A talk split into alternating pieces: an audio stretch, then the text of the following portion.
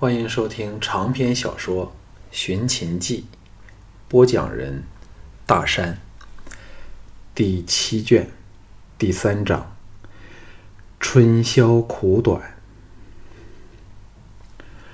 马车在夜色苍茫和卫士的灯灯笼光映照下，在邯郸寂静的街道，以普通的速度奔驰着。在车行的颠簸中，项少龙思潮起伏。直到这一刻，他仍没有想到有何良策可以活捉赵牧，割下越城的首级，然后安然逃离邯郸。赵牧今晚才刚被人行刺，以后肯定倍加小心，保安是将大幅增强。在这种情况下，要杀死他都不容易，更不要说去活捉他了。至于岳城此人，乃是邯郸城的太守，城内兵马全由他调遣，想杀死他又岂会是易事？现在六国的使节和要人陆续抵达，赵人为了保持机密。又为防止秦人间谍混入城内，城防必然十倍甚至百倍的加强，甚至想要遣人溜出城外也是危险的事儿。皆因出入均有人做详尽的记录，更何况时间有限。如果赵人发觉他许下的大批战马、牲口快将抵达邯郸的诺言不会兑现。他的处境将更不乐观。幸好尚有数百匹战马会在旬日内抵达，希望那能缓和赵人的期待。和赵牧在一起也是非常危险的事儿，只要说错一句话，动辄就有败亡受辱之语。至于私人感情方面，更是一塌糊涂。首先，谁也不能保证季嫣然是否不变心。有了赵雅的教训，他对自己这方面的信心已大不如前了。至于和赵雅的恩怨交缠，则更使他备受困扰。有时觉得他很可怜，但大多数时间更感到他的可恨。哎，算了，忘记他好了。她却是水性杨花的女人。见一个爱一个，恐怕那李元儿向他勾勾指头，他便会投怀送抱了。想到这里，报复的火焰又燃烧起来，心情更是矛盾。赵志分明看穿了点东西，人心难测。假设他要出卖他们，他们的收场也会很凄惨。力战而死已是很好的结局了，最怕。被人家布局生擒，那个时候就生不如死了。终于回到了前身是质子府的府邸，项少龙走下马车，进入府内。藤毅、乌卓、京俊全在等候他回来。跟他直进有高墙环护，以前软禁贾嬴正的府中之府。三个人见他脸色不快，都不敢发问。随着他到了议事的密室里，四个人坐定后，项少龙脸含如水的向京俊说：“小俊，你究竟向赵志透露了些什么？不准有任何隐瞒。”藤毅和乌卓两个人一起色变，在这遍地仇敌的险境，正是步步如履薄冰，一步走错。立即是莫顶之祸，更何况泄露了底细。京俊一震，垂下头去，惶恐地说：“三哥见到了赵志吗？”项少龙先不说出赵志没有直接揭破他，以免京俊抵赖，只点了点头。藤毅拍脊大骂道：“你这无知小子，不分轻重！”你是否想所有人为你的愚蠢行为丧命？我们早警告过你了，京俊苦笑说：“那警告来的太迟了，我早告诉了他，我们会在短期内回来。”乌卓铁青着脸说：“你难道不知道赵志是赵人吗？若他爱赵国的心多过爱你，会是怎样的后果？”京俊颓然说：“他根本不爱我，爱的只是三哥。”三人为之愕然。藤一皱眉说：“你莫要胡言乱语。”以图开脱自己的责任。乌卓说：“是他亲口告诉你吗？”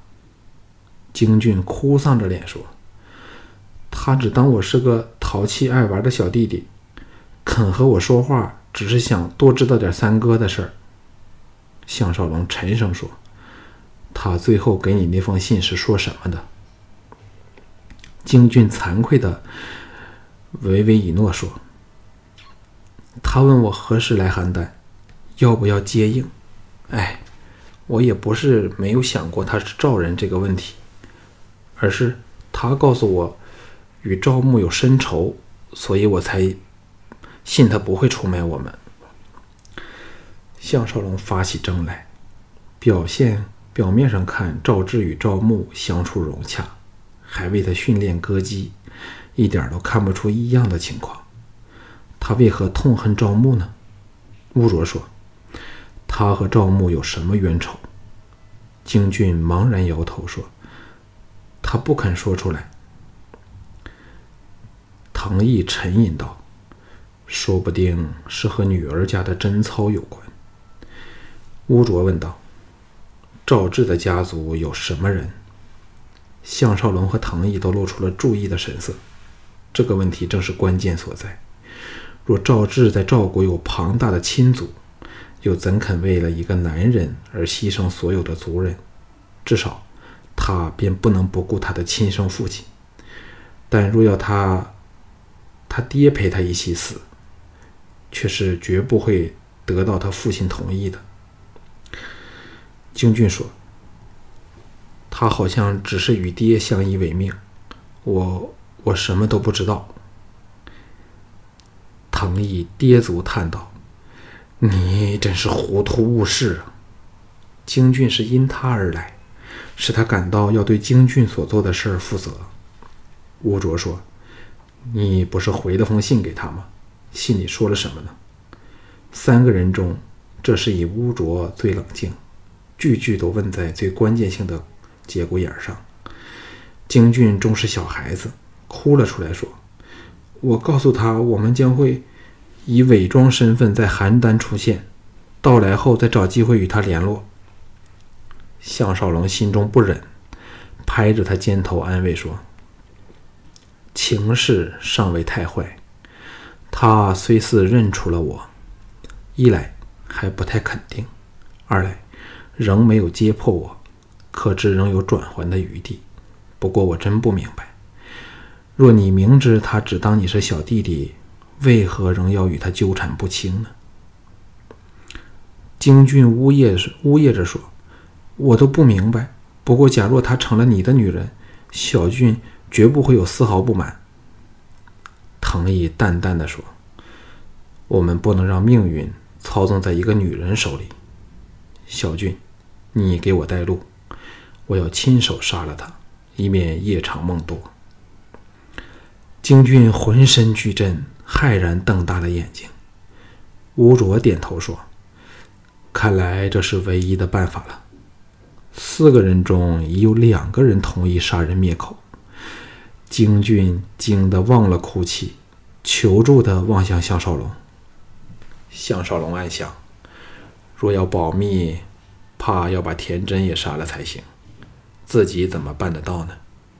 淡然说：“这样做。”会未见其利，先见其害。赵志今晚曾多次与我说话，又对我特别注意，这种情况一定会落到一些有心人的眼里。假若他这么见我一面后，当晚立即被杀，终有人会猜到我头上来。乌卓冷然说：“那另一种方法就是把她变成你的女人，使我们可以绝对的控制她，同时可查清她的底细。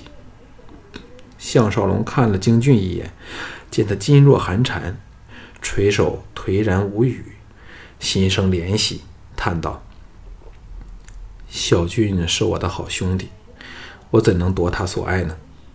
京俊感激地说：“有三哥这么一句话，小俊已深刻地感受到兄弟之情。事实上，三哥早让小俊享尽了人间的荣华富贵。”小俊尚未有报答的机会，今次又是小俊不和犯错，差点累死了所有人。倏地跪了下来，向项少龙叩叩叩头说：“三哥，请放手对付赵志，小俊什么都心服口服。”至此，三人无不知京俊真的是深爱着赵志，为了保他一命，宁愿放弃自己的权利。换一个角度看。则是自动隐退，好成全赵志对项少龙的情谊。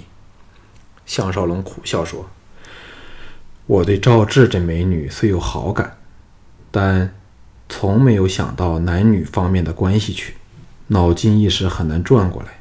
何况，更有点像要去夺取自己好兄弟的女人似的。”藤义重容说：“这事儿。”谁都知少龙是为了所有人的生命安危去做，不需有任何顾忌。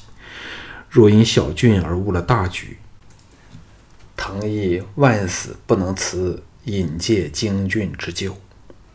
乌卓说：“就这么办，事不宜迟。不如今晚少龙便去找赵志，问过清楚明白。若有问题，狠心点儿也没得说的了。”总好过坐以待毙。京俊说：“三哥，我立即带你去。”项少龙大感头痛，拖延道：“我联系上姬嫣然了。”众人大喜，追问。项少龙把宴会中发生的事儿一一道出，三人都听得眉头深锁。忽然又钻出了个李元出来。对这次的行动有害无利，也把形势弄得更复杂了。正烦恼间，敲门声起，乌卓露出不悦之色。谁敢在他们密议时来打扰？京俊想要开门，被谨慎的藤义一把抓着，怕人看到他哭肿了的眼睛，亲自把门拉开。精兵团大头领乌果在门外说。有位不肯表露身份的客人来找大爷，现在在客厅里等候。接着又扼要的描述了那个人的衣着和外貌。众人听得此人可能是女扮男装，都连连相觑。难道竟是赵志找上了门来？项少龙长身而起说：“我去看看。”项少龙步出客厅，一看下，大喜冲前。那全身被宽大袍服遮盖的美女不顾一切地奔了过来，投入他的怀里，娇躯因激动和兴奋而不住地抖颤，竟是艳名盖天下的才女季嫣然。项少龙感受着怀里充满青春火热的生命和动人的血肉，今晚所有的愁思忧虑，立时给抛到了九天云外。他揭开他的斗篷。让他如云的秀发瀑布般的散垂下来，感动地说：“真想不到嫣然今晚就来找我。”项少龙受宠若惊了。季嫣然不理在旁边目定口呆的吴果，用尽力气搂着他粗壮的脖子说：“嫣然一刻都等不了。这大半年来，人家每天都度日如年，饱受思念你的折磨。”若非可与邹先生不时的谈起你，人家更受不了。美人恩重，项少龙拦腰把她抱了起来，向吴果说：“告诉他们是谁来了。”便朝卧室走去。季嫣然的俏脸立即火烧般的灼红起来，耳根都通红了，虽把羞不可抑的俏脸埋在他的镜像间，但心儿急剧的跃动声，却毫不掩饰地暴露了他羞喜交集。但他并没有任何反对的意思，娇躯酥软的，除了娇喘连连外，话都说不出来了。项少龙虽非如此急色的人，一来的确对这情深意重的娇娆想得要命，而他又是诱人无比。更重要的是，他生出了快刀斩乱麻的心意，要尽早得到了这绝世美女的身体，以免节外生枝，被李渊这攻疑心计的人乘虚而入，或是以什么卑鄙手段夺了季嫣然去。他本对李渊印象甚佳，但自知他与春申君借妹子李嫣嫣进行的阴谋后，观感完全改变过来。由客厅回到寝室这段路程，似若整个世纪般的漫长。两个人都紧张的没有说过一句话。关上房门后，项少龙与他坐在榻上，用强有力的手臂环拥着他。使他动人的肉体毫不保留地挨贴在他身上，项少龙温柔地吻着她修美的粉相和晶莹的如珠似玉的小耳朵，还放肆地缩着她浑圆娇嫩的耳珠。季嫣然完全融化在他的情调里，谈口不住地发出令人神摇魄荡、销魂蚀骨的娇吟。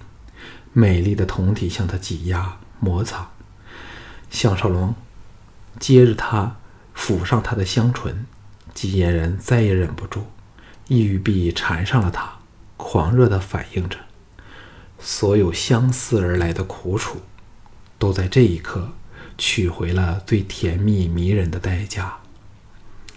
此时两人都融入了浑然忘忧、神魂颠倒、无比热烈的缠绵中。在项少龙的挑动下，季嫣然被煽起了情欲的烈焰。项少龙霸道放肆、无处不到的爱抚，更刺激的他娇躯抖颤、血液奔腾。只听爱郎在耳旁温柔情深地说：“嫣然，项少龙很感激你的垂青，你对我太好了。”季嫣然“嗯”的应了一声。旋又转为呻吟。这男子的手早熟练地滑入了他的衣服里，肆意地抚弄着从未有人曾入侵的禁地。接着，身上的衣服逐一减少。季嫣然星眸半闭，任由项少龙为所欲为。偶然无意识地推挡一下，但只有象征式的意义，毫无实际的作用。高燃的红烛映照中，她羊脂白玉般毫无瑕疵的美丽肉体，终于彻底展露在项少龙的手与眼底下。项少龙偏在这个时候咬着他的小耳珠说：“这样好吗？”项少季嫣然无力地睁开了满溢春情的秀眸，看了他一眼，然后芳心深许地点了点头，再还合上了美目。那汉人的诱惑力，惹得项少龙立即加剧了对他娇躯的活动，使他寸身无寸缕的肉体横沉仰卧后，项少龙站了起来，一边欣赏着这天下没有正常男人不想得到的美丽酮体，一边为自己宽衣解带。季嫣然转身伏在榻上，羞不可抑地扬起侧脸。含情脉脉的带笑朝他偷偷瞧着，项少龙笑道：“老天爷多么不公平！嫣然早看过我的身体，我却要苦候了大半年，才有此扳平的机会。”季嫣然娇嗔说：“人家只是为你疗伤，最羞人的部分都是你的倩公主一手包办，哪有像你眼前般对人家呀？”项少龙露出了精壮完美、笔挺伟岸的动人难题，微笑说：“季才女终于恢复了说话的能力了吗？”季嫣然不依地说：“你只懂调笑人家，他很想别过头去，好看不到眼前男儿羞人的情景，偏是眼睛不争气，无法离开项少龙充满阳刚美的身体，更不愿看不见他。项少龙一膝跪在榻沿儿，俯头看着他，双手同时抚上他的粉背和龙臀，叹道：“我的天哪！”这真是老天爷令人感动的杰作。季嫣然被他这新鲜迷人的情话诱得呻吟一声，娇喘说：“向郎啊，天亮前人家还要赶回去呀。”向少龙笑道：“那还不转过身来？”季嫣然这一次不但没有乖乖的顺从，还恨不得可钻入榻子里的藏起来。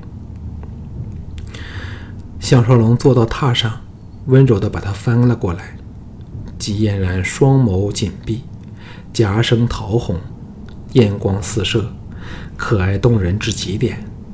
项少龙压上了她，肉体毫无间隔的接触，历史这对男女身体的热度不断升高。芙蓉帐暖，在背浪翻腾下，季嫣然被诱发了处子的热情，不理。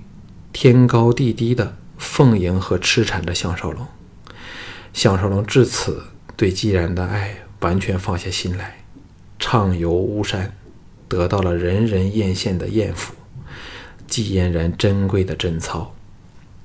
云收雨散后，季嫣然手足仍把他缠得结实，秀目紧闭，满脸的甜美清纯。项少龙感到这美女是如许的热恋着他，信任着。信任着他，心中不由得泛起了因怀疑他而生的歉疚。项少龙贴着他的脸蛋儿，柔声说：“快乐吗？”季嫣然用力地搂着他，睁开美眸，内中藏着狂风暴雨后的满足和甜蜜，谈口轻吐地说：“想不到男女间竟有这么动人的滋味儿。”嫣然似感到以前都是白活了。这几句深情诱人的话，比什么催情药物更见效，立时又惹起了另一场风暴。至此，两人水乳交融，再无半分的隔阂。项少龙清楚地感到对她的深爱，才会因李元的出现而紧张烦恼。季嫣然吻了他一口，说：“你是否怕人家喜欢了那李元呢？”项少龙尴尬的点头，季嫣然柔情似水地说：“你太小觑嫣然了，美男子我不知见过多少，除你外，没有人能令嫣然有半丝的心动。”项少龙之所以能打动季嫣然，也不全因他长得比别人好看，而是因他的胸襟气魄、超凡的智慧和一种令人无法抗拒的英雄气概。接着。垂下头去，轻轻地说：“现在还加上了床地的恩爱缠绵，男女之乐。”项少龙差点便要和他来第三回合，只恨春宵苦短。鸡鸣声催促再三下，边缠绵边为他穿上衣裳。季嫣然寄居的大宅是邯郸著名大儒刘华生的府邸。离项少龙的住处只隔了两条街，项少龙陪他循着横街小巷，避过巡逻的城卒，悠了溜了过回去。季嫣然由后园潜回府府内前，项少龙还要又吻又摸，弄得这美女脸红耳赤后，才放她回去。其中抵死缠绵处，只有两人才体味得到。回家时。项少龙心中填满了甜蜜温声的醉人感觉，忽然间，所有困难和危险都变成了微不足道的小事儿了。